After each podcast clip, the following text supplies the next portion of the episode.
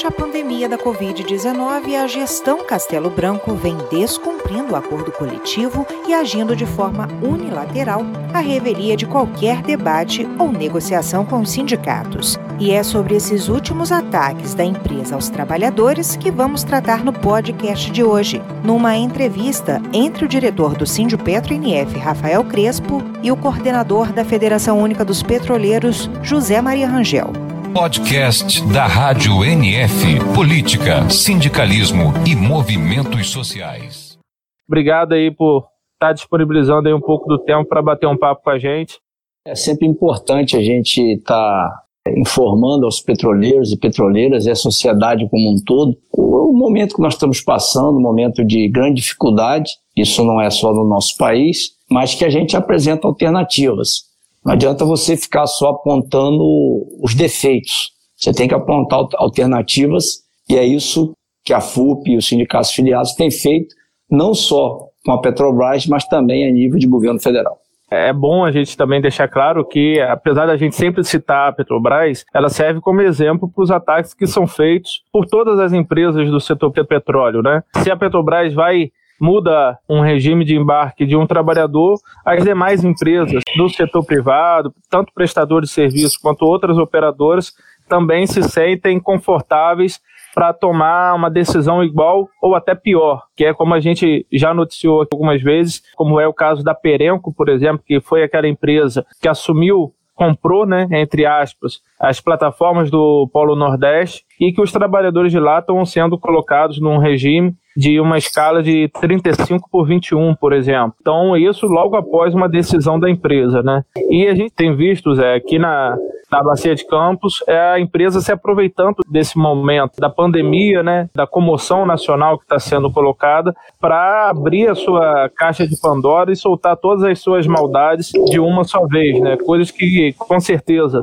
ela estava planejando um espaço de médio prazo para fazer e ela tem se aproveitando pela, pela dificuldade que a gente encontra de poder estar tá dialogando com os trabalhadores, os trabalhadores se organizando e fazendo esse enfrentamento com ela, né? Como é que você vê nesse, esses ataques, nesse cenário aí que está sendo colocado? O que, que você acha que, que deve estar tá ocorrendo nesse momento? Olha, primeiro, é, nós da Federação Única dos Petroleiros e Petroleiras, nós temos muito claro a importância que é o isolamento social. Países que menosprezaram esse tipo de, de, de encaminhamento, pessoas pagaram com a vida a irresponsabilidade dos seus governantes.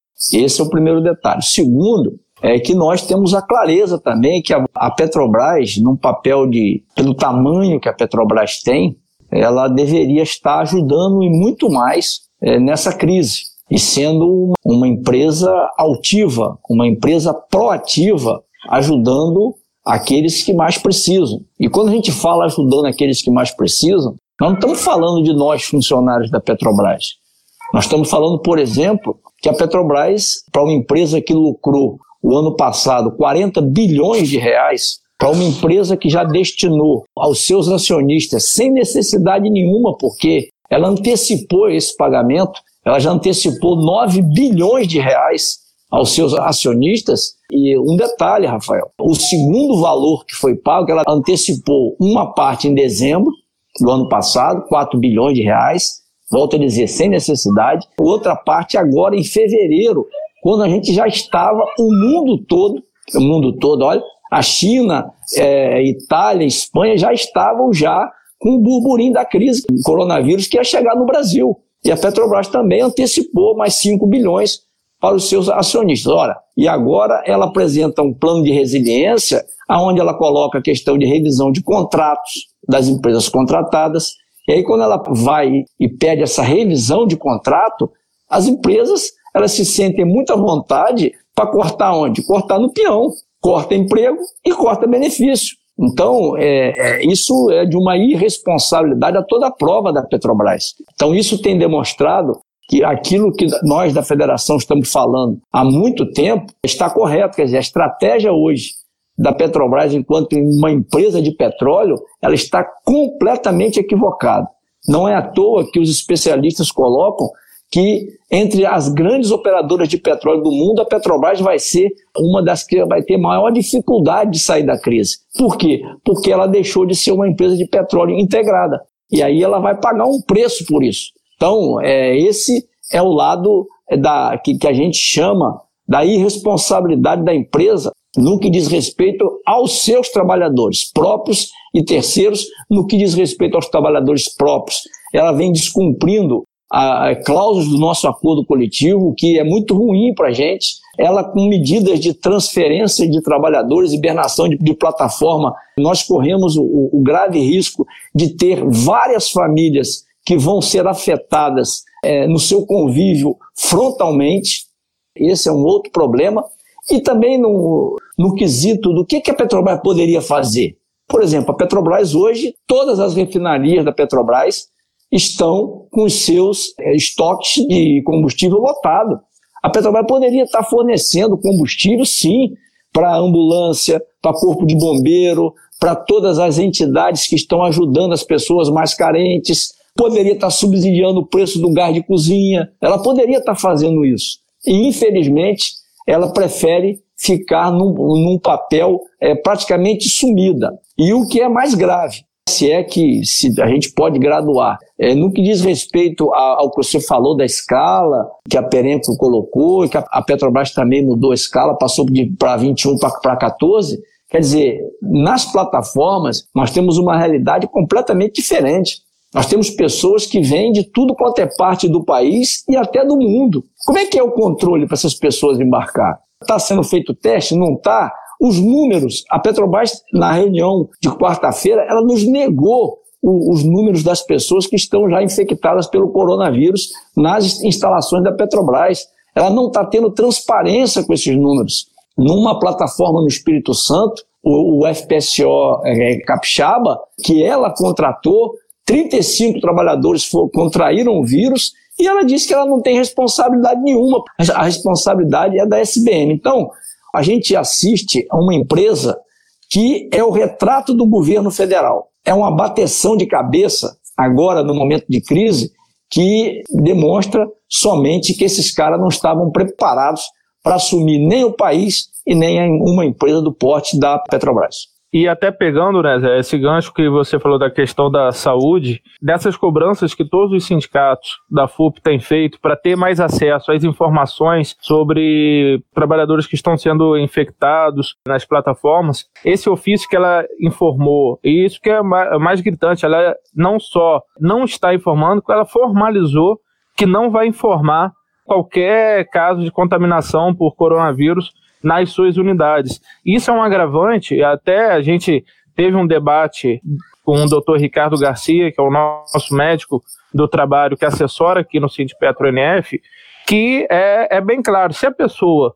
se contaminou, se infectou no trajeto ou a bordo da plataforma, tem que ser emitido uma CAT de doença ocupacional. E isso a empresa é obrigada a informar aos sindicatos a emissão dessa CAT. Então ela vem, é, além de estar tá omitindo nesse momento que todos os trabalhadores e trabalhadoras que estão indo embarcar ou que estão sendo ainda obrigados a trabalhar nas bases ou em cabiunas, ela simplesmente omite, como se não tivesse nenhuma responsabilidade. Que ela fala, ó, do mesmo jeito que ele se contaminou a bordo, ele pode ter, ter trago de casa, ele pode ter trago do, do, do, ônibus. E isso é um outro alerta que a gente coloca, várias denúncias que a gente tem recebido diariamente, que até mesmo nos ônibus que a empresa disponibiliza para o transporte dos trabalhadores, devido a essa dificuldade de locomoção pelo estado, por exemplo, para vir aqui para a nossa região para embarcar, ela disponibilizou o ônibus saindo do Rio de Janeiro, em algumas linhas, né? Em determinados horários saem os ônibus do Rio de Janeiro com destino a Campos ou a Macaé. E nesse ônibus é onde você aglomera trabalhadores do país inteiro, que saíram das, das suas regiões, passaram pelos aeroportos, pelas rodoviárias, e ninguém sabe ao certo como vai se dar essa contaminação. E ela chega nesse ônibus, além de não ter nenhuma recomendação mais explícita, ela simplesmente não fornece sequer as máscaras para que tenha um mínimo de, de bloqueio ali para evitar com que o vírus chegue. Então, são essas denúncias que têm chegado para a gente da questão tanto das máscaras, como também a promessa, o compromisso que ela tomou de que ela vai estar tá fazendo uma avaliação sete dias antes do embarque, né? O que a gente mais recebe de relatos são de trabalhadores que estão nesse, nessa semana anterior do embarque e que fala que nenhum médico ligou, ninguém da Petrobras ligou, nem mandou WhatsApp. Ou seja, esse monitoramento que ela tem propagado, que tem feito, é totalmente fictício. É simplesmente para jogar uma, um marketing, né, que ela está preocupada com a saúde dos trabalhadores, mas que na verdade não, não tem nenhum cuidado em relação a isso. E indo já para o impacto para a sociedade, Zé, até pedi para você falar um pouco sobre o risco que a gente está correndo agora de simplesmente ter que racionar gás de cozinha. Hoje, o presidente Castelo Branco ele informou que há esse risco de racionamento de gás de cozinha porque está diminuindo a produção. E é como você falou, se, se os estoques das refinarias estão cheios, então que o, a Petrobras ela faça o seu papel para que ela foi criada, que ela é uma empresa estatal que tem que atender o bem-estar da sociedade. Então, nesse momento, ela está se colocando como uma empresa simplesmente de mercado, que não está com nenhuma preocupação em relação ao bem-estar da, das cidades, dos, dos municípios, da sociedade como um todo, e tem colocado, ah, se faltar gás de cozinha não é culpa minha, né? Então eu queria que você falasse um pouco mais desse impacto que pode dar não só para a nossa categoria, mas para toda a sociedade. Bom, primeiro no, no quesito é saúde, a gente lembrar que a FUP, nós e os sindicatos, obviamente, local, localmente, nós fizemos um pedido para participar das estruturas organizacionais de resposta para juntos, mesmo sabendo das divergências que nós temos com a Petrobras nesse, nesse assunto saúde e segurança, mas a gente juntos conseguir achar alternativas para minimizar os efeitos da contaminação. E isso nos foi negado. Nos foi negado tanto pela Petrobras como pelo Poder Judiciário. Então, tudo que acontecer em relação ao coronavírus é responsabilidade da Petrobras. É bom a gente, a gente deixar isso bastante claro. E eu não tenho dúvida, Rafael, que ela está subnotificando os casos que acontecem nas unidades. Nas plataformas, como você já bem falou, quer dizer, eu também tive relatos de companheiros que estão embarcados e falo, ah, falaram, Zé Maria, olha, tá tendo troca de turma. Todo dia chega a gente aqui, a gente não sabe de onde que veio, não sabe para onde que vai, não tem monitoramento, e, e é, o, é o pessoal da Petrobras que não tem monitoramento, isso é conversa fiada que a Petrobras está monitorando, não está, e o pessoal da contratada também não está monitorando. Então, os trabalhadores e trabalhadoras, todos eles, próprios e terceiros que estão embarcados, eles estão sob a proteção de Deus. Quer dizer, tinha que exigir que as pessoas trabalhassem é, de máscara, enfim, tinha que ter um diálogo com os sindicatos para ver quais são as, su as, sugestões que nós tínhamos para dar de contribuição é, nesse aspecto. No outro aspecto, que o presidente da Petrobras hoje, ele fala do racionamento de gás, é bom a gente deixar claro que se isso vier a acontecer, isso é culpa da administração Castelo Branco. Foram eles, desde a administração Michel Temer, e passando agora para Bolsonaro, Pedro Parente, Castelo Branco, que eles desarrumaram o setor de óleo e gás no país. Você tinha um setor de, de óleo e gás estruturado. Hoje, lamentavelmente, ele não é mais. Está uma bagunça. Então, por que, que as importadoras não, não abastecem o mercado interno agora de gás? Porque eles mudaram a legislação no que diz respeito ao derivado. A Petrobras deixou de ser majoritária na BR distribuidora, por uma opção dessa administração que está aí, mas não mudaram ainda o setor de gás. Aí o, o que, que acontece? Ainda a Petrobras ela é responsável por abastecer o mercado interno com gás de cozinha. E que é, volto a dizer, o gás de cozinha, apesar de oficialmente não ser, mas ele oficiosamente é um item sim da cesta básica de cada trabalhador, de cada trabalhadora brasileira. E aí ele fala que para fazer racionamento. Vai ser mais um racionamento de um presidente da Petrobras. Já tivemos um racionamento com Pedro Parente lá no apagão do governo Fernando Henrique. Depois a, a questão do apagão com a greve dos caminhoneiros. E agora nós vamos ter um racionamento de GLP por irresponsabilidade da Petrobras. Porque a Petrobras, volto a dizer, os tanques estão cheios. Por que estão cheios?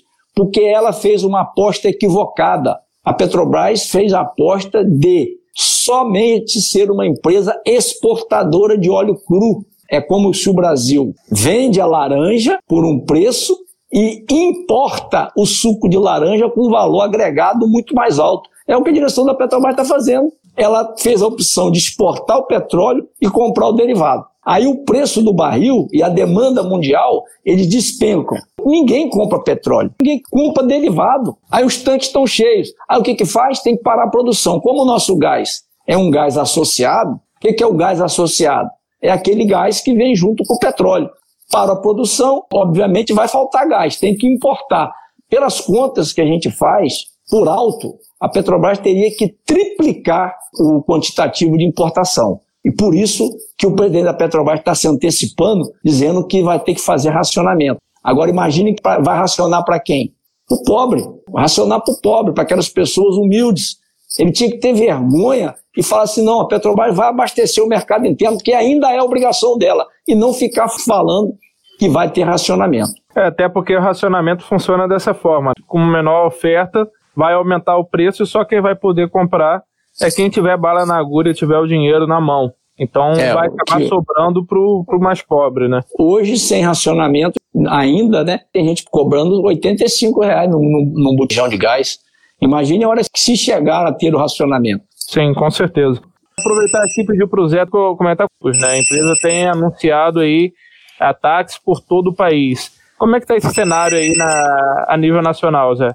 Bom, Rafael, primeiro, essa história das transferências, ela está muito mal contada.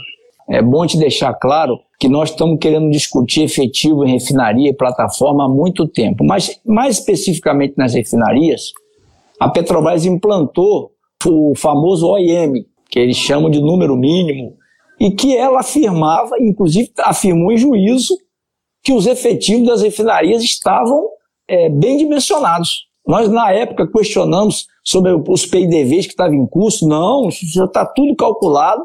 Nós vamos operar as refinarias com segurança. Bom, aí lá vai Iber na plataforma aqui na Bacia de Campos, 500 trabalhadores. Esses trabalhadores vão ser, já estão sendo desimplantados, perdendo seus adicionais, e são transferidos para refinarias que lá na ponta, na refinaria, os gestores que teoricamente iriam receber nem sabem que estão indo. Essa possível transferência física, ela só vai se dar em 1 de julho. Ou seja, isso é a falta de transparência dessa gestão é algo impressionante. Porque se de fato ela vai transferir as pessoas, vamos, vamos supor que ela fosse transferir as pessoas mesmo. O cara tinha que, que ir amanhã. Depois, semana que vem, com ela custeando o auxílio transferência, tudo que está no procedimento. Mas ela não vai fazer nada disso. Por quê? Porque está transferindo, entre aspas, somente no papel. Fisicamente, não. Então, nós, dos sindicatos, trabalhadores, trabalhadoras, temos que ficar muito alertas a isso. Mas esse golpe que a Petrobras pode querer dar no movimento sindical e nos trabalhadores. Então, esse é um dado. O segundo dado em que ocorre, que isso não é só aqui na Bacia de Campos. Só no Rio Grande do Norte foram 24 plataformas que estão fechando, estão hibernando. Na realidade, o nome que eles dão é hibernação, mas não é hibernação, estão fechando mesmo. Outras plataformas, de maneira criminosa, que a Petrobras também não tem transparência, ela está reduzindo produção. Então, o que ela está informando para a imprensa, para os acionistas, que está parando 200 mil, ela está mentindo, ela está parando mais do que 200 mil barris de petróleo. Isso é fato. Então, está acontecendo no Brasil todo, as refinarias operando com carga reduzidíssima, somente para não, não ter que parar a refinaria. Volta aquela história dos tanques, dos estoques lotados. Como é que nós vamos superar isso? Nós vamos desmascarar essa gestão. Nós temos que contar com vocês, companheiros. Como que nós conseguimos interditar em 2010, de 2010 para frente, mais de 80 plataformas? Ninguém acreditava que nós pudéssemos interditar as plataformas por conta de pendências na área de saúde e segurança e na área legal também de descumprimento de normas. E nós conseguimos. Por quê? Porque vocês nos, nos ajudaram. Nós não temos que ficar dependendo de informação da Petrobras. Quem tem que nos informar são vocês. Vocês que estão na plataforma, é, vou chutar aqui, a plataforma P55, que é a plataforma onde trabalha meu amigo Tadeu, diretor do sindicato. Desembarcou algum trabalhador com suspeita de coronavírus, tem que pegar o telefone na mesma hora e passar para o sindicato. Olha, estou ligando, eu sei que está tudo rastreado, mas se não puder ligar na hora, dá um tempinho, dá uma coisa, anota o nome do cara, empresa do cara, onde o cara mora, porque tem tudo isso lá e vocês têm que denunciar, porque aquela pessoa que desembarcou, ela vai ter contato com mais tantas outras pessoas. E nós não vamos esperar que a Petrobras faça isso para gente. Ela não vai informar para gente. Porque se ela fizer isso, vai demonstrar o fracasso na política que ela está implementando, na visão dela, de tentar conter a propagação do vírus e que a gente está vendo que é de fato, tudo conversa fiada. Zé, que já encaminhando aqui para o nosso fim, uma outra pergunta que surgiu foi em relação a essa redução do salário que está sendo colocado, principalmente dos trabalhadores do administrativo, né? Que a empresa unilateralmente decidiu pela redução da jornada. Também é, tem rolado aí no Zap, é, nos informes da empresa, que tudo isso tem sido tratado em reunião com o sindicato, que o sindicato está participando de todos os debates. Eu queria que você, como coordenador da FUP, explicasse um pouco para a categoria o que, que realmente tem acontecido, se, se a empresa está informando corretamente e como que a gente deve se portar nesse período aí que a empresa tem implementado essas decisões unilaterais. Bom, eu vou, eu vou relatar com detalhes como é que tudo isso aconteceu. Eu recebi uma ligação por volta das 10 horas da noite do dia 31 de março, da gerente de relações sindicais, a Marta, isso já era praticamente 10 horas da noite, dizendo que precisava ter uma reunião comigo no outro dia, 1 de abril, às 8 horas da manhã. Eu perguntei, mas do que se trata? Não, Zé Maria, a reunião é urgente e tal. Tudo bem, vamos participar da reunião. E chego lá, eles apresentam e muito provavelmente, antes de me apresentar, eles já tinham soltado o documento para a categoria, eles apresentam o plano de resiliência deles. Então, em momento algum, o sindicato compactuou com isso. O sindicato foi informado, assim como vocês foram informados. O que, que o sindicato faz? A empresa diz que tem que economizar, acho que com um custo de, de pessoal, acho que são quase 3 bilhões de reais, não sei. Eu não me lembro de, de cabeça aqui. O que, que o sindicato faz? Peraí, você quer economizar 3 bilhões de reais, ou 2 bilhões e 400, não me lembro o número de cabeça? Bom, nós temos aqui, você ainda falta pagar aos acionistas 1 bilhão e 700. Você falta pagar, tudo isso está no balanço dela. Você falta pagar de PPP, você falta pagar mais 1 bilhão e 700, ou 1 bilhão e 800. Só aí já dá 2,5. Vocês estão propondo na Assembleia dos, dos Acionistas aumentar a verba para a diretoria em mais 700 milhões. Não, é, são, são 9 milhões. E tinha outra, outro número que, eu, que me, me fugiu agora, que eram 700 milhões. Isso aqui somado dariam quase 4 bilhões de reais. Então nós falamos assim: vocês não precisam atacar os direitos dos trabalhadores para fazer essa economia, basta vocês tomarem uma decisão que esses pagamentos estão suspensos, não vão ser pagos mais. E que o plano de, de, de resiliência ele, ele morre. Nós documentamos isso para a Petrobras. E eles, obviamente, não aceitaram. Então, a falta de transparência, a falta de verdade dessa gestão é algo assim impressionante, porque as pessoas não acreditam mais nela.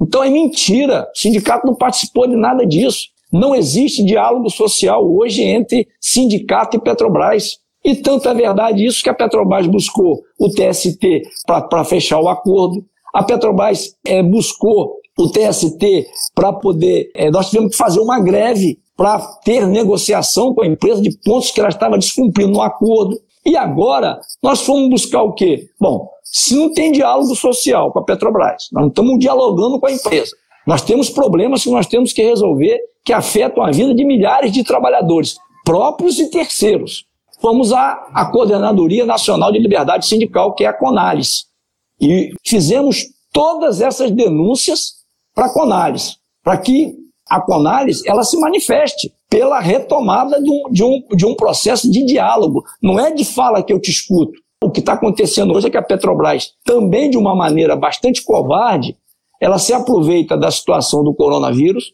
que a gente, infelizmente, não pode mobilizar os trabalhadores, porque nós não temos condição de fazer aglomeração, temos a responsabilidade e estamos seguindo as orientações da Organização Mundial de Saúde e tantos outros cientistas, então não estamos, não estamos fazendo isso. Fora isso, os trabalhadores da área administrativa estão em teletrabalho, então ela se aproveita desse nosso imobilismo momentâneo para descumprir o acordo e ser dissimulada na resposta.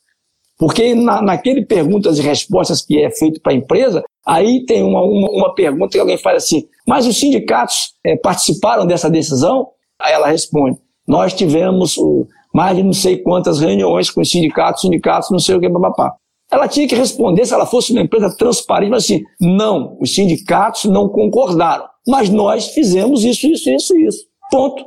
A gente poderia não gostar da resposta, mas ela estaria sendo verdadeira. Então, nós não temos nada de participação com isso, nós estamos buscando via judicial e, e através da Coordenadoria Nacional de, de, de Liberdade Sindical restabelecer esse diálogo social para retomar, para que ela cumpra os acordos coletivos e garanta a saúde dos trabalhadores e das trabalhadoras da nossa empresa e das empresas prestadoras de serviço e da sociedade como um todo.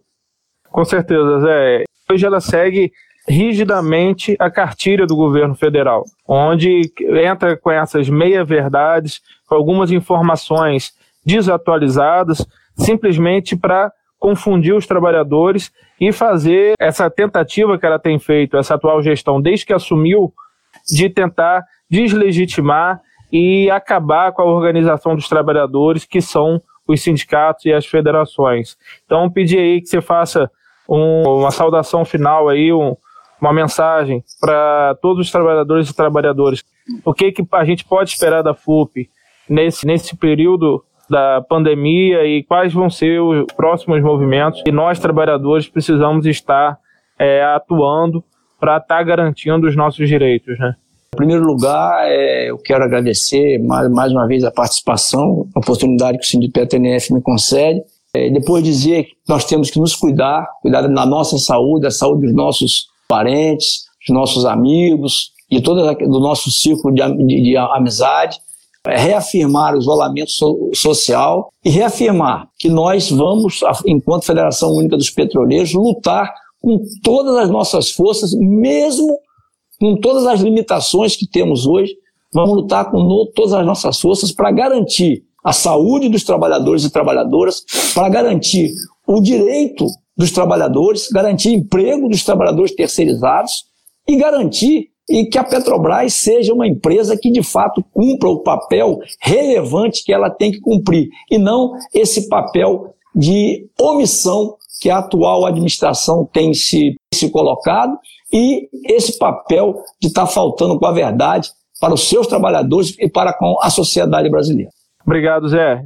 Você acompanhou a entrevista entre o diretor do NF, Rafael Crespo, e o coordenador da Federação Única dos Petroleiros, José Maria Rangel, falando sobre as atitudes arbitrárias da Petrobras nos últimos dias. Até o próximo podcast.